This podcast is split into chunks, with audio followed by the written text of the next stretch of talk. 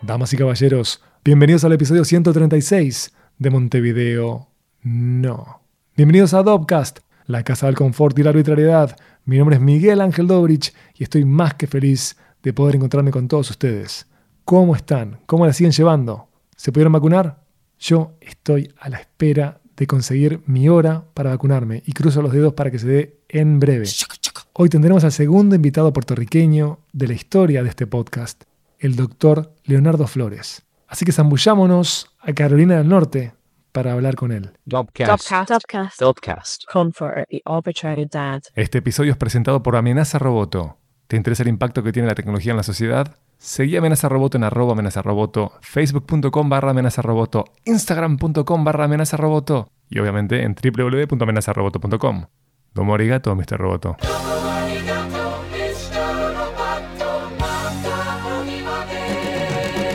Estamos a minutos de disfrutar de terrible entrevistado, ¿eh? de un invitado VIP de verdad, el doctor Leonardo Flores, quien es profesor y director del Departamento de Inglés en Appalachian State University, en Carolina del Norte. Él preside la Electronic Literature Organization, fue un scholar de Fulbright en el programa de cultura digital de la Universidad de Bergen en Noruega, y por muchos años Leo fue profesor en la Universidad de Puerto Rico, recinto universitario de Mayagüez. Espero haber dicho bien el nombre de la universidad. Sus áreas de investigación son la literatura electrónica, con un enfoque en poesía digital y la historia y crecimiento estratégico de ese campo. Por favor, recorran el trabajo como artista y académico de Leo en leonardoflores.net. Como de costumbre, te invito a seguirnos en arroba Dopcast y en arroba mvdnopod. mvdnopod. Puedes seguirnos también en Instagram y en Facebook, en las cuentas de Dopcast. Y por qué no hacerlo explícito, nos escuchás desde donde prefieras. Estamos en Apple Podcast, Spotify, SoundCloud, Castbox, TuneIn. Y si sos un loco o una loca del levanta el código y dale play desde donde quieras. Si tienes la patología de Feedly, avanti.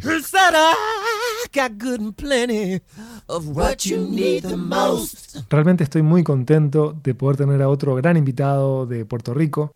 Hace años, en el episodio 112, estuvo Camil Padilla, que por entonces trabajaba en Now This en español, desde Nueva York, y ahora saltamos a Carolina del Norte de manera virtual para charlar sobre literatura, sobre literatura electrónica, digital, sobre e-poetry, sobre el futuro de lo que leemos y produciremos.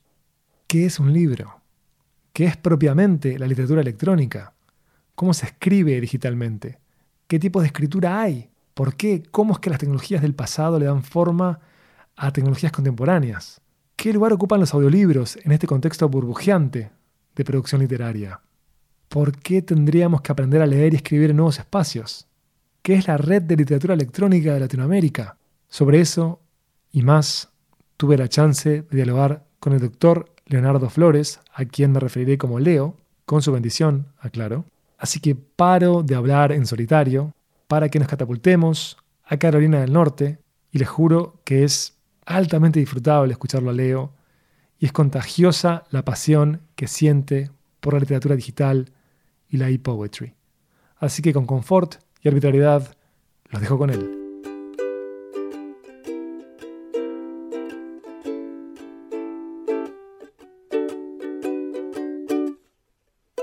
A mí me gusta una definición bien básica, bien fundamental.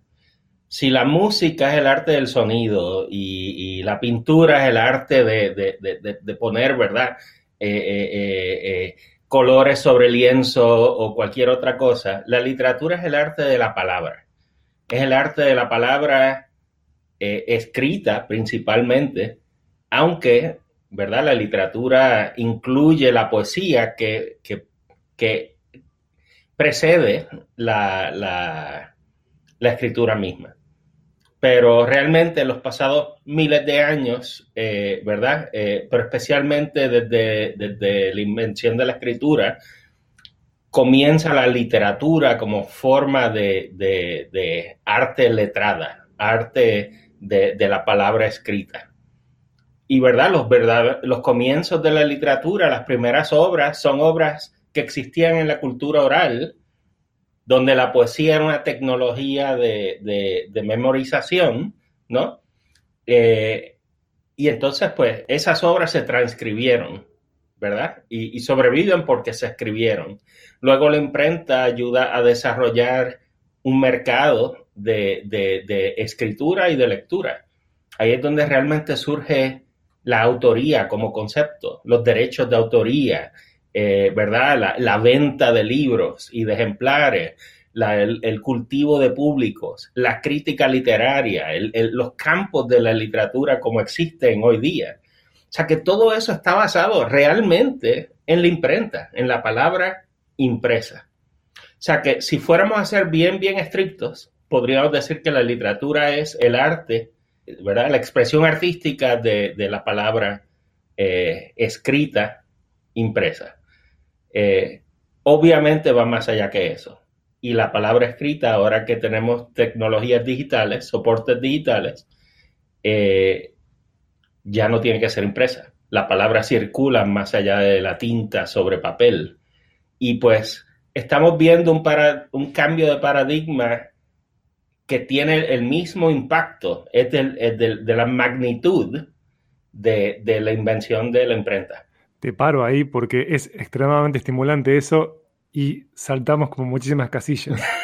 Quiero seguir en el contexto en el campo del contexto, sé que es excitante en, el área en el que vos te, en la que invertís horas, este, a lo que te abocás, pero vos planteabas justamente que la literatura es anterior al formato con el que nos hemos vinculado más tiempo, que es este, el códex, que es el libro. Ahora, ¿cómo definiríamos a libro? ¿Qué es un libro? ¿Qué es un libro hoy? Bueno, eh, ¿verdad? El códex es el formato más eh, común del libro. Eh, obviamente existen otros, pero básicamente el códex, estamos hablando de, portada, contraportada, ¿verdad? Una, en inglés se llama spine, la espina del libro, que, que, lo tiene todo atado, pegado y que uno puede ir pasando la página. Pero, ¿verdad? hay otros formatos, los pergaminos, eh, los, acordeones, eh, los libros infantiles, que, en general son códex, pero también están haciendo cosas más allá de, simplemente pasar la página. O sea que el libro realmente es, es una presentación de, materiales manuscritos o impresos, eh, generalmente escritos sobre papel puede tener pintura, puede ser tinta, puede ser lápiz, puede ser lo que sea, ¿verdad? Eh, eh, o sea que, el libro, pero, pero eso, es, eso es lo fundamental, de que estamos hablando de algún tipo de material plano donde, donde se, inscribe y entonces hay un conjunto de, estas páginas o, cosas que, que tienen un, ¿verdad? algo, algo en común, un título generalmente, algo así. ¿Qué sería la literatura electrónica? Pero la literatura electrónica es literatura, arte de la palabra en, el sentido más amplio, eh, ¿verdad? Es posible, pero que está escrito, está diseñado, está pensado para los soportes digitales. O sea, cada vez más estamos leyendo en tecnologías digitales. Estamos leyendo en, pantallas móviles, en computadoras, ordenadores, estamos leyendo en pantallas, ¿no? Y esas tecnologías tienen unas características muy distintas al libro. Eh, por ejemplo, pueden tener computación, eh, pueden tener, eh, integrar medios múltiples, voz, video, imágenes. ¿verdad? En el libro uno puede poner imágenes y, y, ¿verdad? el cómic es un ejemplo de, un formato híbrido que surge eh, sobre esas tecnologías. Pero, pero no se pueden poner videos dentro de un libro, eh, eh, ¿verdad? esa tecnología no la, no la aguanta el soporte. Pero la computadora puede hacerlo. interactividad. El videojuego, por ejemplo, es un género que, que es nativo de los espacios digitales porque se crean estas conversaciones entre usuarios, programas ¿verdad? Y, quien diseñó el programa para crear estas interactividades. Lo mismo puede suceder, ¿verdad? Con, un texto literario. El ejemplo más común es el hipertexto, ¿verdad? Donde uno va escogiendo su camino, eh, ¿verdad? Y a la misma vez pero, pero hay mucha obra digital que, que está trabajando con, con, todo tipo de interactividad. Eh, también redes, ¿verdad? Eh, eh, el hecho de que pueda haber múltiples usuarios o que lo que uno esté leyendo esté en conversación con datos de la red, ¿verdad? Que, que, estén entreconectadas. O sea que hay, hay, hay muchas cosas que se pueden hacer con la literatura digital, que sigue siendo una expresión basada en lenguaje, ¿verdad? Eh, eh, generalmente escrito, pero también ya regresa la voz al, espacio, ¿no? Eh, a, la obra literaria. Y por lo tanto, nos da un potencial tremendo para reventar, explotar los conceptos literarios, que desde hace tiempo llevamos queriendo explotarlos. Es fascinante que todo esto que tú narras pareciera que es nuevo y sin embargo ya de mediados del siglo pasado es que se comienzan a aventurar en la escritura digital, que requiere de otra clase de habilidades. Digamos que estamos tan acostumbrados a la tecnología de la escritura en la hoja que casi todas nuestras experiencias, hasta las digitales, recrean ¿no? esos, esos mecanismos. ¿no? Estoy hablando desde cómo me vinculo con el procesador de texto a cómo diseño una página web, pero acá podemos pensar en que quien escribe puede escribir hasta el, el, sostén de la propia literatura, puede programar el marco en el que se da este, la obra. La obra es lo escrito, pero también es lo que sostiene a la obra. Que pareciera que es algo que se perdió eso con, el libro, en donde el libro, entre comillas, pareciera ser estándar, pero acá la obra es también eh, el sostén, es el formato. Sí. Sabes que hay un concepto muy bueno que en inglés se llama interface, que traduzco directamente como interfaz, ¿verdad? podemos pensar en el libro como una interfaz que se estandarizó hace siglos, el códex en particular, y, que entonces los usuarios, ¿verdad? Quien utiliza el libro, eh, que de hecho es una, eh, no es nada intuitivo del asunto. O sea, uno le entrega un libro a, a un bebé, ¿verdad? Que está aprendiendo a leer y no sabe que uno no arranca las páginas según las va leyendo. ¿verdad? Por eso esos libros infantiles primeros están, son duros, de cartón, ¿verdad? Eh, eh, eh, o sea, nosotros hacemos una inversión masiva como sociedades en aprender a leer y escribir, a dibujar letras y luego a escribirlas sobre teclados y demás cosas, ¿verdad? o sea, es una inversión enorme que, que hacemos en una serie de tecnologías y una serie de, de, formatos ya listos.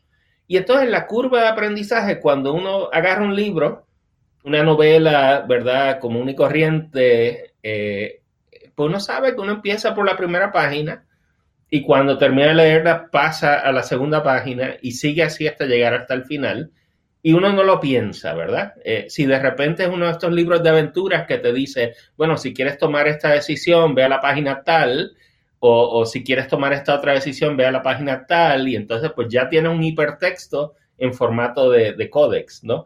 Esto se dio mucho en los años 70 y 80 en, particular. Pero, eh, ¿qué sucede? Con las computadoras, una de las cosas que sucede es que pues sí, se crean experiencias enteras para explorar una obra. Y esa es una de las, de las maneras en las cuales se escribe mucha literatura electrónica, lo que yo he llamado la segunda generación de literatura electrónica que, que sigue vigente y sigue activa. Eh, la primera generación podríamos pensar en que es pre-web, pensando del 95 hacia el pasado, donde se utilizaba computación y sí, a veces había cosas que circulaban en discos o CD, ¿verdad? Pero, pero mucha de la literatura electrónica, pues, circulaba bien, de manera bien textuales. Eh, hipertextos, eh, juegos interactivos de computadora, cosas así. desde la web hasta el presente, ¿verdad? De repente la gente empieza a crear experiencias completamente nuevas y cuando uno llega a la obra, parte de lo que uno hace es orientarse. ¿Cómo, cómo, cómo, cómo le entro a esta obra? ¿Cómo, cómo puedo eh, interactuar con la obra para, para aprovecharla y disfrutarla? A veces incluyen instrucciones, ¿verdad? De cómo hacerlo. Otras veces prefieren que, que quien la lee explore, ¿verdad? Pero hay una tercera generación de literatura electrónica que comienza, yo empieza a surgir, yo diría 2007, 2008 y, está hasta el presente, que se basa en interfaces y en soportes móviles, eh, redes sociales, cosas que tienen unas bases de usuarios masivas, ¿verdad?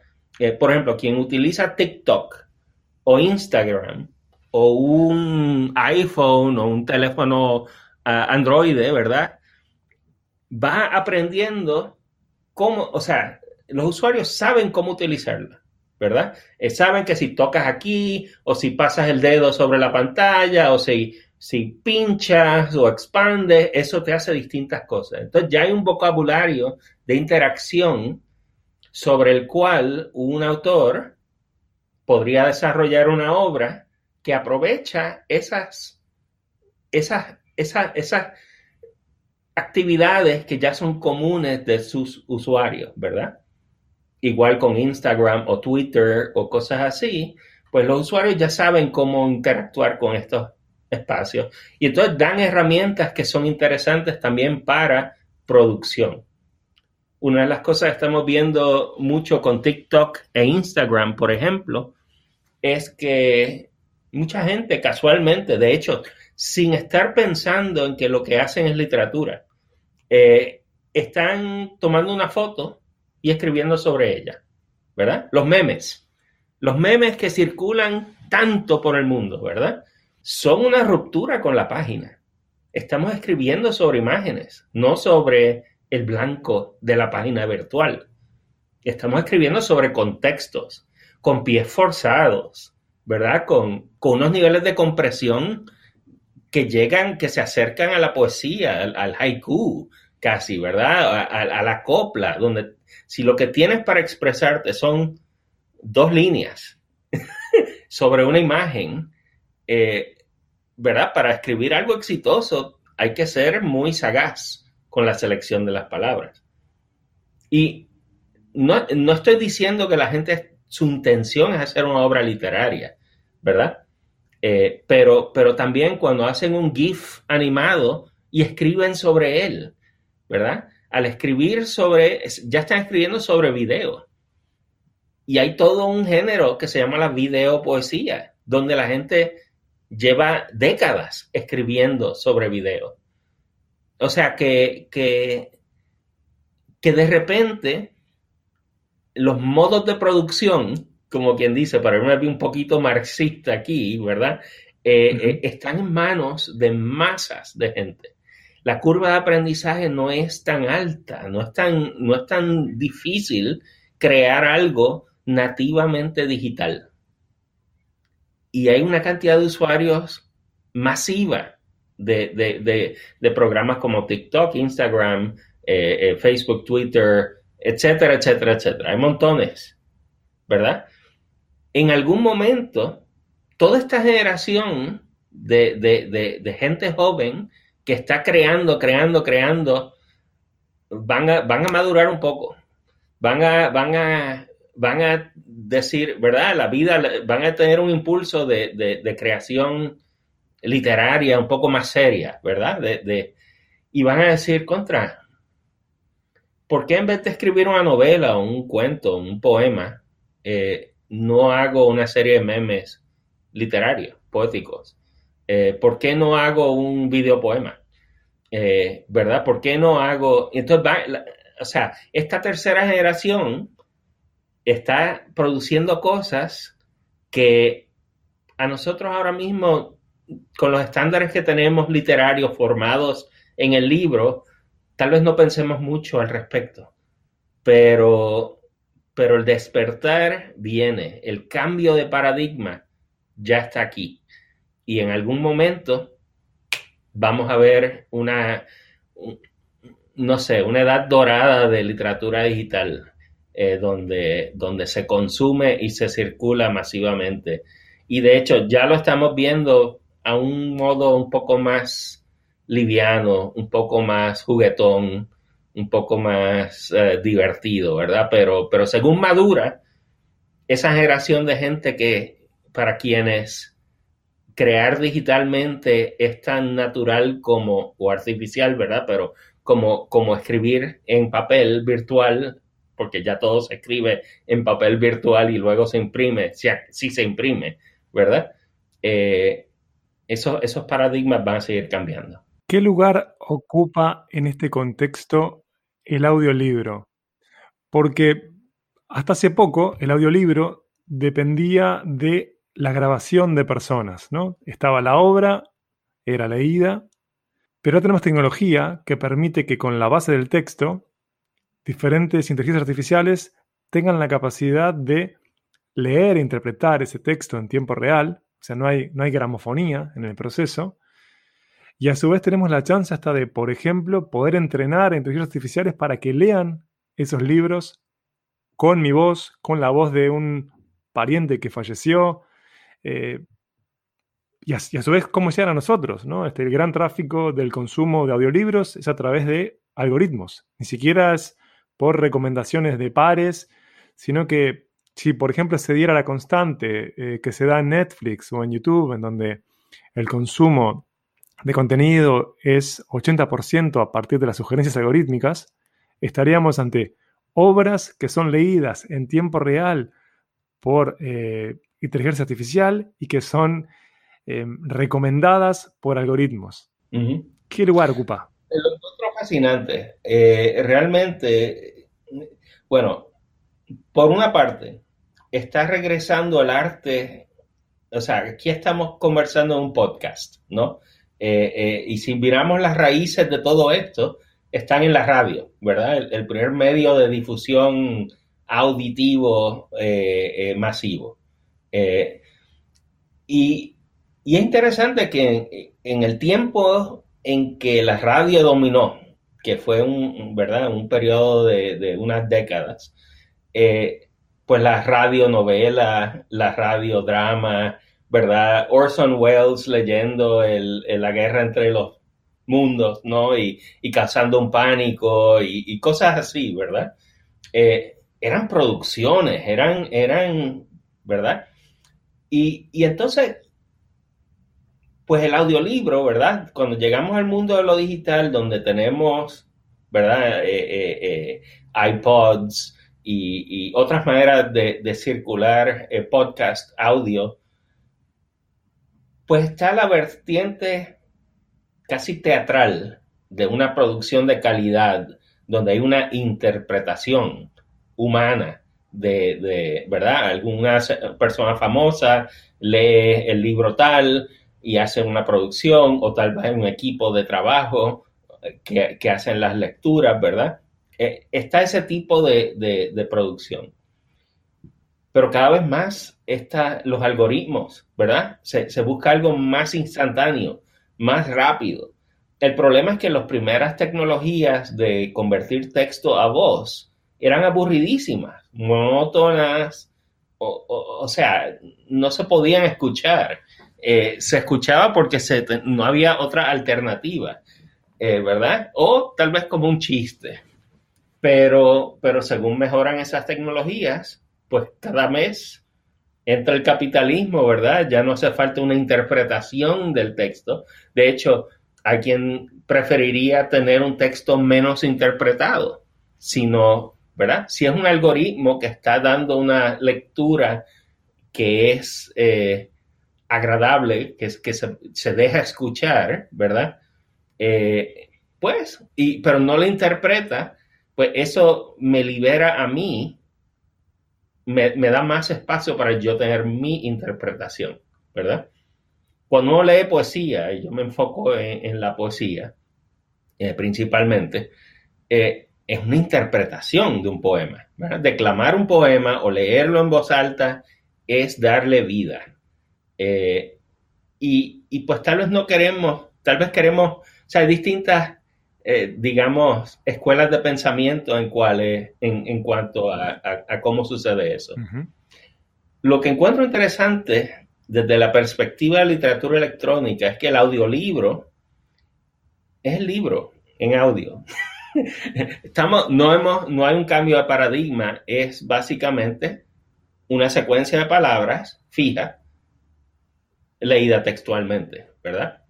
Y por lo tanto, pienso que es una oportunidad un poco perdida. De hecho, encuentro que la tradición de, la poesía auditiva, el sound poetry, eh, es, es, poderosísima, ¿verdad? Donde, donde se transforma la palabra y se, se, procesa la palabra y se crea un arte auditivo de la palabra, ¿verdad? Y, y pues eh, eh, ¿verdad? Hay, hay, poetas que, en, vez de, en vez de publicar en libros, eh, hacían álbumes y publicaban, o sea, su, su, su, poesía circulaba de esa forma y circula de esa forma. O sea, que, que, prefiero la exploración del potencial del medio mismo al audiolibro mismo, personalmente. Pero esos son mis gustos. Perfecto. Vos decías hoy al comienzo de nuestra conversación que la poesía, previo que estuviera estandarizada por escrito, que era una tecnología. ¿Por qué la poesía, previo a tener interfaz, siempre y cuando no consideremos al humano la interfaz ahí, sería una tecnología? Bueno, es que lo que sucede es que si uno quiere recordar algo y no tienes la tecnología de la escritura, ¿verdad? O sea, hay un, teórico que en los años 70, eh, Walter J. Ong, eh, escribió un libro famosísimo, se llama Orality and Literacy. Eh, oralidad y literacia para traducir. No, se llama, acá en el sur es oralidad y escritura. Eso, oralidad y escritura. Tremendo. Pues en oralidad y escritura, una de las cosas que habla es que para, para culturas que no tienen la escritura, si uno quiere recordar algo, eh, sea algo importante de, que nos ayuda a, vivir el día a día, o sea algo literario, ni tanto, eh, de hecho, On dice que, no hay literatura para, la, para las culturas orales, eh, que, ¿verdad? Lo que se aprenden son, hay, hay que darle forma al lenguaje de maneras que se peguen en los cerebros hay que darle rima, hay que darle métrica, hay que darle ciertos estribillos, hay que recordar y, hay que repetir, ¿verdad? Hay unas estrategias de enumeraciones, de, nombrar cosas de maneras distintas, hay unos pies forzados, y entonces básicamente se convierte en, algo casi computacional en cuanto en, se convierte en algoritmos para, para darle forma al conocimiento de manera que se pegue en los cerebros. Ahora, saltemos, ¿verdad? Un par de miles de años hasta el presente. Eh, eso sigue funcionando y, lo vemos día a día en eh, el mercadeo, o sea, en, los slogans políticos. Eh, cualquier, cualquier frase, ¿verdad? Que, quieran que la gente la recuerde eh, por la radio, por televisión, por lo que sea, utilizan esas tecnologías poéticas para que se le peguen en la cabeza a la gente. Una de las cosas más detestables que hacía el detestable eh, expresidente Trump era que le ponía, le ponía unos apodos a la gente y lo, generalmente eran, utilizaba una estrategia que se llama aliteración, ¿verdad? Que es la repetición de palabras, eh, nasty Nancy o qué sé yo qué, ¿verdad? Para, o rimas o lo que sea, para que a la gente se le quedara en la cabeza ese, ese apodo burlón que le daba. Y entonces básicamente lo que estaba haciendo era pegando un concepto en los cerebros de la gente que entonces la gente lo repitiera, eh, ¿no? Y, pues eso es un uso, digamos, eh, es como militarizar, la poesía, ¿verdad? Es como, como si, fue, si estuviéramos en Star Wars, irse al, al, lado oscuro de la, de la fuerza. De la fuerza poética, ¿verdad? Eh, pero pues se usan para bien y para mal esas tecnologías. Claro. Qué interesante pensar en la poesía como una serie de algoritmos, ¿no? Pero está perfecto porque son recetas para que pasen determinadas cosas. Este, Y entonces de esta serie de técnicas que tenemos tan incorporadas, que como bien narrabas, están en productos que consumimos, lo utiliza la clase política, está en la música que escuchamos, porque si pensamos en el hip hop, o sea, en el rap, claramente está latiendo eso, está vivo. Es una especie de oralidad secundaria porque, porque existe el libro, pero indiscutiblemente late, está vivo.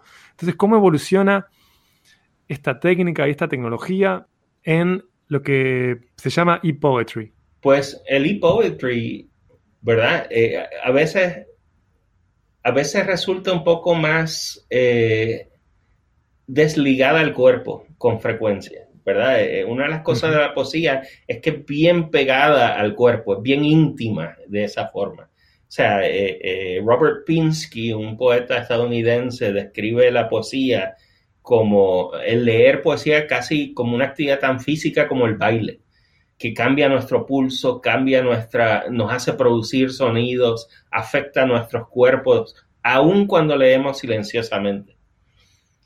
La poesía digital también nos hace hacer cosas. Nuestros ojos bailan, acarician la pantalla según se mueven, ¿verdad? Nuestra reacción, eh, el leer esos textos. Eh, por ejemplo, hay un texto, hay un poema de, Los Pequeños Glacier, eh, un, poeta estadounidense de, la comunidad latina estadounidense. Se llama Whiteface Bromeliads on 20 Hectares, o, ¿verdad? Y es sobre un viaje a Costa Rica. Eh, y, pues cada una tiene, tiene ocho, eh, ocho estrofas. y según uno va leyendo esas estrofas, cada 30 segundos se cambian, el texto cambia. O sea que según vas leyendo, cada verso tiene dos variantes y, cada 30 segundos decide cuál de las dos variantes va a presentar. O sea que uno al estar leyendo esto, ¿verdad? Eh, de repente cambia. Eh, eh, el texto tiene sentido, pero tiene un sentido un poco extraño. Hay que, hay que dar una, o sea, el cerebro está trabajando fuerte para, crear las conexiones de cosas que a veces se sienten desconectadas, ¿verdad? Eh, y entonces, según uno va leyendo y va profundizando en el poema, y, todo buen, ¿verdad? Nadie dijo que la poesía era fácil, ¿no? Eh, eh, hay poesía de, de, todos los tamaños, colores y dificultades, ¿verdad? Pero este es un poema que te hace trabajar, ¿verdad? Te hace, te hace pensar cuidadosamente sobre qué es lo que estás leyendo. Y, te vas dando cuenta, según lees el poema, que, que la voz lírica del poema, el, el, personaje sobre el cual estamos teniendo estas experiencias de este viaje a Costa Rica, estamos tratando, estamos dentro del pensamiento de una persona que, que, que, está pensando en su trabajo, en código, en viaje, en la familia, todas estas cosas mientras van adentrándose en Costa Rica. Y poco a poco esas, esas, esos pensamientos se van enfocando más en la naturaleza, menos en las tecnologías, más en la experiencia. Se va, se va notando, según uno va verso tras verso, que, que, que, hay una consistencia mayor, que, que está entrando en paz, que está entrando en la experiencia, que las actitudes están mejorando. Y de repente, eh, ¿verdad? Uno entiende uno entiende y llega, hay, una, hay una progresión narrativa, poética, de pensamiento que, se percibe claramente según uno lee la obra.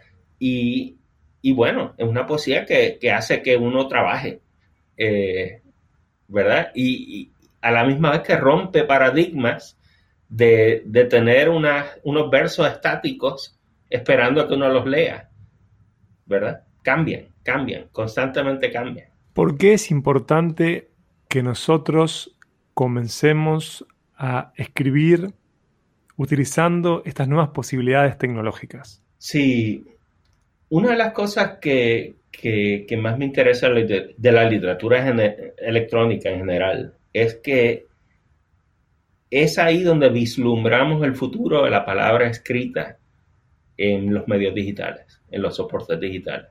O sea, ahora mismo eh, utilizamos las computadoras eh, principalmente, o sea, nuestra relación entre las computadoras y la producción textual literaria es básicamente una maquinilla glorificada, ¿verdad? Eh, con unos algoritmos que a veces hasta nos ayudan a componer eh, y van aprendiendo de nosotros y, pues cada vez nos vamos convirtiendo en, escritores cibernéticos, ¿no? Eh, pero, pero que pienso que estamos perdiendo mucho potencial. por ejemplo, utilizar una computadora para escribir textos tradicionales es como tener un iPhone que tiene, ¿verdad? Más poder computacional de lo que, de lo que se utilizó para, ir a la luna, ¿verdad? Eh, y es como tenerlo, tener un, teléfono inteligente nada más para hacer llamadas telefónicas. De hecho, y pegado con un cable a la pared. O sea, ni siquiera llevárselo móvilmente, ¿verdad? Cuando realmente lo que tenemos son unos aparatos de producción de, fotográfica, eh, de, grabación de audio, grabación de video, composición, etcétera, etcétera, etcétera. O sea, tenemos unas máquinas, o sea, hay gente que hace cine con sus teléfonos. ¿Por qué no hacer literatura digital? ¿Por qué escribir sobre la página virtual cuando podemos escribir también no estoy diciendo que una cosa eclipsa a la otra, que, una cosa, ¿verdad? No vamos a dejar de escribir libros. El libro va a seguir siendo viable, pero vamos a poder explorar cómo escribir sobre imágenes, cómo escribir sobre textos, cómo escribir, en vez de escribir, yo decir, mira, voy a escoger esta secuencia de palabras y este es mi texto literario. Mejor escribir un programita que genera unos textos. Y si no me gusta el programita, si no me gustan los textos que genera el programita, pues, pues, modifico el programa hasta que produzca los textos que desee, deseo que produzcan, ¿no? Y, ahí podemos ver, por ejemplo, en la obra de Milton Laufer, un, un escritor argentino que ha escrito múltiples novelas y cuentos y poesía generativa computacional. O sea, en vez de uno utilizar un bolígrafo para escribir, poner tinta sobre papel y escribir un texto, ¿verdad? O una maquinilla y escribir una secuencia de palabras, ¿por qué no escribir la máquina que escribe el texto que uno quiere escribir? Y de repente estás explorando muchos textos. Es un cono de posibilidades, ¿verdad? Que estás escribiendo.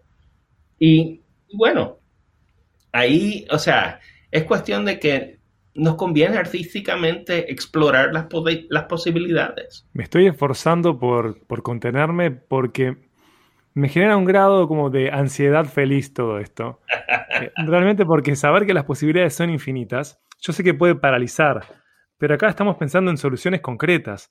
Y yo no voy a dejar de pensar en hasta en el uso masivo que ha tenido esta clase de tecnologías. David Bowie tuvo una etapa en la que componía a partir de un programa este, que le había hecho un colega en el que iba rotando de palabras y con eso es que armaba sus canciones.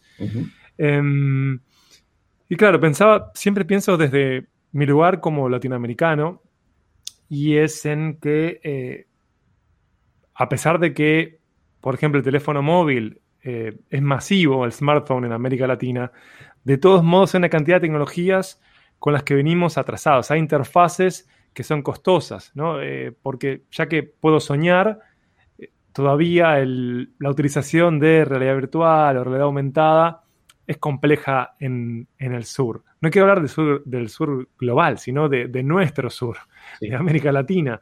Eh, y en paralelo, a pesar de ver como esta cantidad de, como de formas y, y de posibilidades hermosas que están ahí a la mano, no deja de preocuparme que quizás uno de los problemas que por ahora tenga en este estado de ebullición este, la literatura electrónica es en que no hemos llegado, lo pienso en voz alta, a soluciones que sean estándar, ¿no? Porque, digamos, la gran ventaja del códex es que se estandariza, es una, digamos, es un don y el látigo, ¿no? Este, tiene pros y contras. Y al Sí. estandarizarse es muchísimo más fácil que se masivice la circulación de eso. Pero cuando uno eh, repasa, eh, por ejemplo, em, cuando se entra a, la antología de literatura electrónica, eh, al volumen 1, ¿no? que es antología.litelat.net, allí se ve que las formas con las que solucionan la producción literaria son infinitas este, y son casi indomables. Entonces, eh, si no hubiera un sitio, es difícil, o sea, si no hubiera un lugar que, que funcionara justamente como eso, como un espacio de antología, es difícil acceder a todo ese corpus. Por eso es que celebro ese esfuerzo que me resulta heroico, pero ¿no crees tú que ese es un gran problema o un gran desafío a solucionar? Definitivamente, ¿O te parece que... definitivamente. De hecho, uno de los grandes problemas que, que nos enfrentamos en la literatura electrónica es que las tecnologías se vuelven obsoletas muy rápidamente. El libro nos dura un par de siglos si lo tratamos bien, ¿verdad? En Puerto Rico, eh, eh, en Puerto Rico un libro que no esté eh, bien cuidado eh, se pudre, literalmente le crece hongo en el trópico, ¿verdad? Es, hay mucha humedad. O sea que, que cuando yo pienso en bibliotecas, estoy pensando en edificios que requieren mucha electricidad para mantener esos libros refrigerados y deshumidificados, ¿verdad? Eh, ahora, eh, el problema con las tecnologías digitales es, es esa obsolescencia, ¿verdad? Eh, cuando se crean en formatos más abiertos es más fácil seguir, ¿verdad? Hay estrategias de conservación que son más fáciles. Recientemente descontinuaron por completo un sistema que, que fue muy, muy poderoso para creación literaria, Flash. Y ese, ese fue un estándar que dominó el mercado y dominó la web por por lo menos 10, 15 años. Eh, y ahora está completamente descontinuado. Eh, otro de los problemas, por ejemplo, en, eh, cuando tenemos plataformas estándar como, como los teléfonos inteligentes, digamos, ¿verdad? Los dos más grandes son Android y, y- y iOS. iOS, ¿verdad? De Apple. Eh, pues, primero que nada, no se hablan muy bien. Tienen sus tiendas y sus mercados y su monetización distinta. El desarrollar obras para esos espacios requiere tener unas licencias activas, tener una inversión en unas tecnologías. O sea, no cualquier persona lo puede hacer. Ahora, lo que hace falta, eh, eh, tenemos que pensar también que antes la gente no tenía una imprenta. la gente común no tenía una imprenta. La gente entregaba un manuscrito, ¿verdad? Que de hecho la raíz de manuscrito es escrito a mano, ¿no? Se lo entregaba a la casa publicadora que entonces hacía un trabajo de traducción de- del manuscrito a impresión, ¿verdad? Eh, y ahí había toda un- una industria de tipografía, maquetación, todo el asunto, producción y entonces circulación de los libros, eh, ¿verdad? Y, y todo ese asunto. O sea, esos medios de producción no estaban en manos de todo el mundo. Ahora todo el mundo puede publicar un libro, eh, ¿verdad? Lo tiras por cualquier sistema y, y te imprime copias según tengas la necesidad, ¿verdad? Print on demand, como, como, como lo llaman. Pero lo que hace falta es que las casas publicadoras empiecen a crear los espacios para, y las estructuras para que la gente no tenga que tener todo el aparato de producción y empiece a crear mercados. Por ejemplo, eh, hubo una casa publicadora en Estados Unidos en los años 80 y 90, existe aún, pero, pero pues su auge ya ha pasado, se llamaba Eastgate Systems. Eastgate Systems publicó una serie de, tenía un programa, se llama Story Space. Eh, los autores lo compraban como por 300 dólares y entonces podían publicar con Eastgate Systems. Eastgate Systems hacía, lo trataba como libros. Eh, circulaba esto en discos o en CD en, en tiendas, en librerías, en bibliotecas y, pues circulaban objetos, ¿no? Eh, lo que sucede es que cuando llega la web, eh, el mercado de objetos cambia, todo se vuelve digital y las, las casas publicadoras han sido muy, muy, muy lentas. Han, de hecho, han, buscado proteger su mercado eh, y pues sí, te hacen un libro, un ebook, ¿verdad? Que es básicamente el libro en forma digital para un Kindle o cualquier otro tipo de lector cómodo, ¿verdad? Eh, eh, que ese es uno de los retos, poder llevarte el libro a la playa, aunque no sea un libro, aunque sea una pantallita con, con una buena batería que dure y que puedas leer hasta en la oscuridad, ¿no? Pero que entonces hace falta esa transición necesitamos publicadoras que te creen en la interfaz, te creen ese espacio para tú poder hacer un libro digital. Y olvidemos del libro, una obra digital, de literatura electrónica donde haya hipertexto, integración multimedia, eh, eh, integración de video, interactividad, eh, todo ese tipo de cosas. Y que sea relativamente fácil para, los usuarios crear, ¿verdad? Y entonces, pues, ese tipo de cosas requiere una inversión. Ahora mismo todavía estamos en la fase de do it yourself. Hazlo tú mismo, ¿no? Eh, todo el mundo es un publicador. Cuando tienes tu cuenta de Instagram y qué sé yo qué, y, pero fíjate, ahora mismo hay un, los instapoetas se han convertido, no sé si ese fenómeno eh, lo conoces, pero hay una serie de poetas que tienen sus páginas, páginas, sus cuentas en Instagram, publican poesía en Instagram, que generalmente envuelven imágenes, pero también texto, ¿verdad? Se convierten súper famosos y entonces publican libros de poesía basados en esa poesía que circularon primero por Instagram y de repente son número uno en, ventas, ¿verdad? En, todo Estados Unidos, ventas internacionales. O sea, la poesía no ha visto ventas como esta en, en muchísimo tiempo. O sea, la poesía no vende o no vendía, ahora vende y es por Instagram. O sea, que, volvemos a dar el, círculo, ¿verdad? Volvemos al comienzo. Eh, son cambios de paradigma hay que, hay que pensar en, cómo vamos a producir, cómo vamos a crear y que no todo dependa del autor. Los autores escriben, eh, no tienen todo el aparato de producción.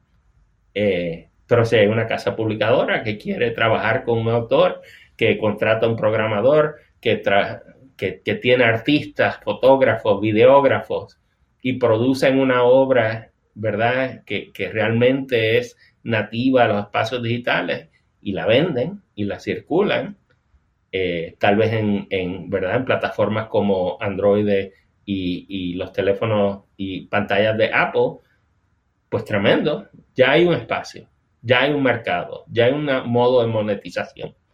Y pienso que la monetización es importante porque crea la industria, crea la afición de autor, poeta, eh, novelista, eh, etc. Leo, ¿cómo es que llegas vos a dedicarte a investigar todo esto?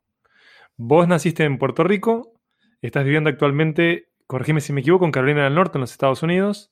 ¿Cómo se da esta aventura académico-literaria? Mira, te voy a dar mi, historia de origen como, como de superhéroe. Eh, en los años 80, eh, me encantaba la programación, siempre me ha gustado, pero desde adolescente en los años 80, en, programando en BASIC, en máquinas Apple IIe, jugando juegos de ficción interactiva, ¿verdad?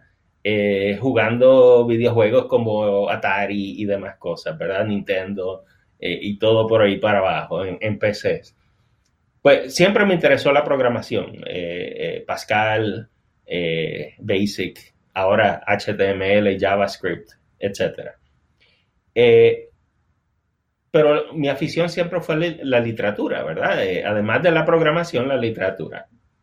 Me voy a estudiar literatura y descubro el cómic eh, en, los, en los años 80, fines de los 80, hubo ese resurgimiento en el cómic, eh, en el cómic serio, el graphic novel, Watchmen, eh, ¿verdad? The Sandman, de Neil Gaiman, otra serie de obras, ¿verdad? Que, que realmente yo dije, wow, yo en la universidad pensando, aquí estoy viendo algo que tiene la misma, el mismo poder expresivo que la literatura que estoy estudiando, ¿verdad? Eh, y entonces me fui a hacer mi maestría en literatura, pero también en cómics.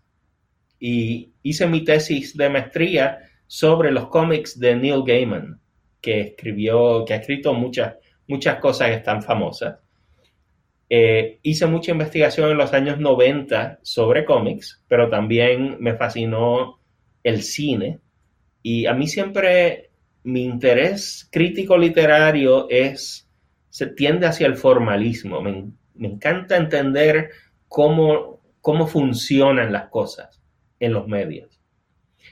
Y entonces, cuando fui a hacer mi doctorado en poesía, en literatura, eh, en la Universidad de Maryland, eh, tomé un curso en mi primer semestre donde conocí la literatura electrónica. Y de repente, todos estos intereses, toda esta progresión de literatura, programación, cine, ¿verdad? Cine que combina tiempo, movimiento, palabra, eh, eh, etcétera, ¿verdad? Actuación. Y el cómic, imágenes, la multimodalidad. De repente veo que hay una expresión literaria que lo combina todo. Y es la literatura electrónica.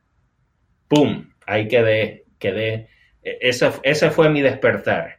Y por los pasados 22 años, 23 años, he estado obsesionado en eso y, estudiándolo, eh, ¿verdad? Eh, sin cesar, porque realmente me apasiona eh, este, este potencial. Me doy cuenta que esa materia, ese curso, fue un virus y que vos estás ahora también transmitiendo ese virus, porque hay algo que es altamente estimulante es que pareciera que estas formas literarias invitan a que nosotros, la ciudadanía, no quiero pensar en usuarios, sino en la ciudadanía, a que recoja o levante el guante. Está la invitación para que todos nosotros podamos comenzar a investigar y a jugar con estas nuevas formas. Este, así que si, si pensábamos en justamente la poesía como tecnología, en las técnicas poéticas como algoritmos, ¿por qué no leo vos este, que vos termines abrazando que sos un virus? Ese es el virus de la literatura electrónica que está contagiando a escuchas ahora a que también eh, produzcan. ¿En qué está América Latina en, estos campos? ¿Qué se está haciendo? Porque yo sé que tú sos un miembro activo eh, de la comunidad. Sí, sí, sí. Mira, eh, América Latina ahora mismo es donde yo estoy viendo actividad bien poderosa. Mira, en Brasil, una de las maneras en que se ha formado el movimiento de literatura electrónica es a través de universidades y laboratorios y grupos de investigación y, hay una tradición bien rica surgiendo de, Brasil eh, que viene también informada por el concretismo, que, que tuvo tuvo una acogida poderosa en Latinoamérica, ¿verdad? Y en el mundo. O sea, uno de los, de los, productos de exportación cultural más, más importantes eh, del siglo pasado. Eh, en, Chile, ¿verdad? Eh, Carolina Gainza y su equipo de trabajo están haciendo toda una base de datos, un repositorio de literatura electrónica latinoamericana. O sea, que están haciendo este programa de cartografías. De hecho, la semana, de aquí a dos semanas, hay una, serie de, un mini congreso de cartografías eh, de la literatura electrónica latinoamericana.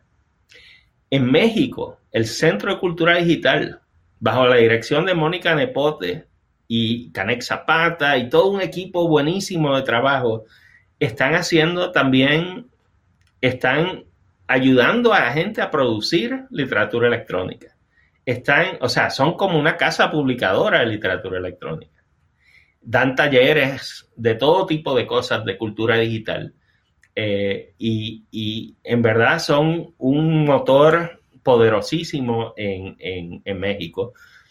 Se están viendo en las universidades, por ejemplo, Claudia Cossack, que fue una de las coeditoras de la antología Literat, está en, Argentina eh, y es profesora y, o sea, ha educado generaciones ya de, estudiantes que ahora se convierten en profesores que entonces van enseñando y siguen regando la voz, ¿verdad? Rodolfo Mata, el otro editor de la antología, literal, está en, en la UNAM, en México, también dando cursos, también produciendo. Él es un poeta que de hecho ni su obra ni la mía, que también tengo obra creativa, la publicamos en la antología literal, porque éramos editores, no queríamos un conflicto de interés que desvirtuara la, integridad de esa labor académica. Pero ya estamos hablando de armar el, volumen 2.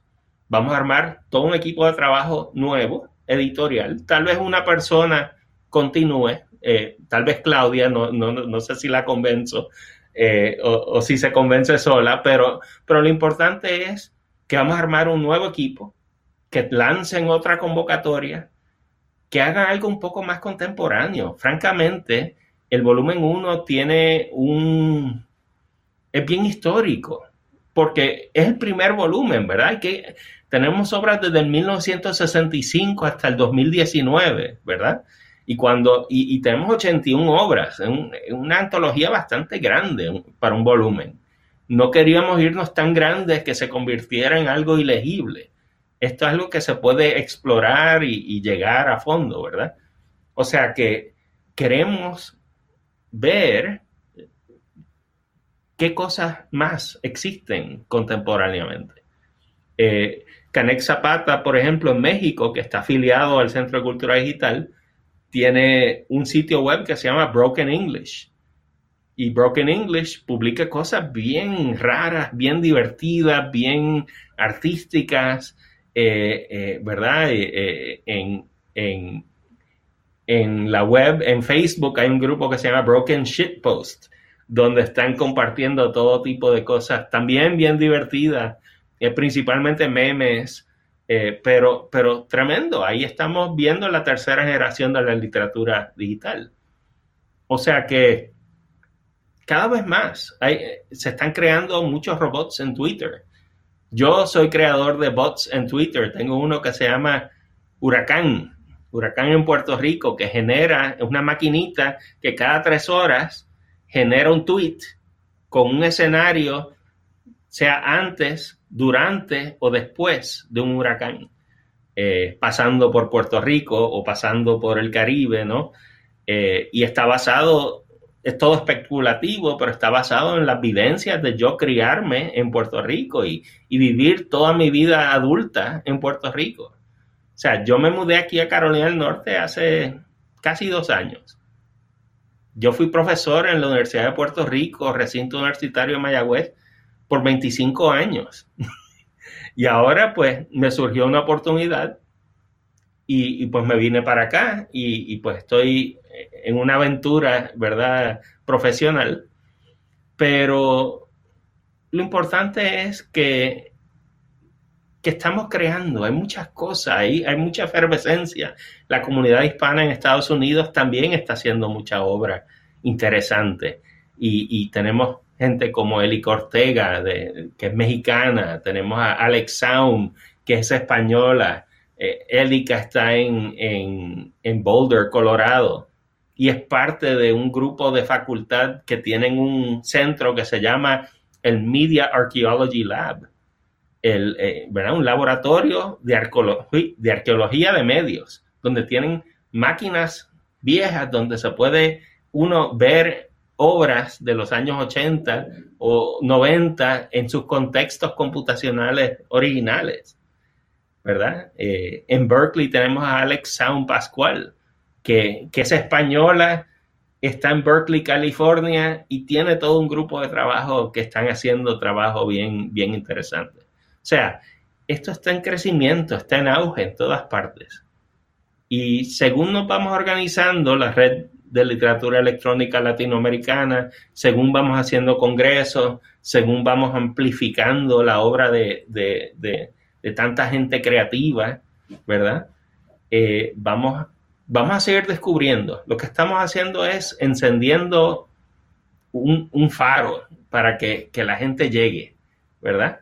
Eh, y, y bueno, seguiremos creciendo. Leo, te agradezco muchísimo por la charla, por el trabajo heroico que estás haciendo. De verdad es valiosísimo y espero que los escuchas y las escuchas queden tan enloquecidos con tanta energía como yo tras escucharte. Eh, vuelvo a invitar a todos a que se aboquen a explorar la primera edición de volumen 1 de la antología de Little At, que es de acceso público.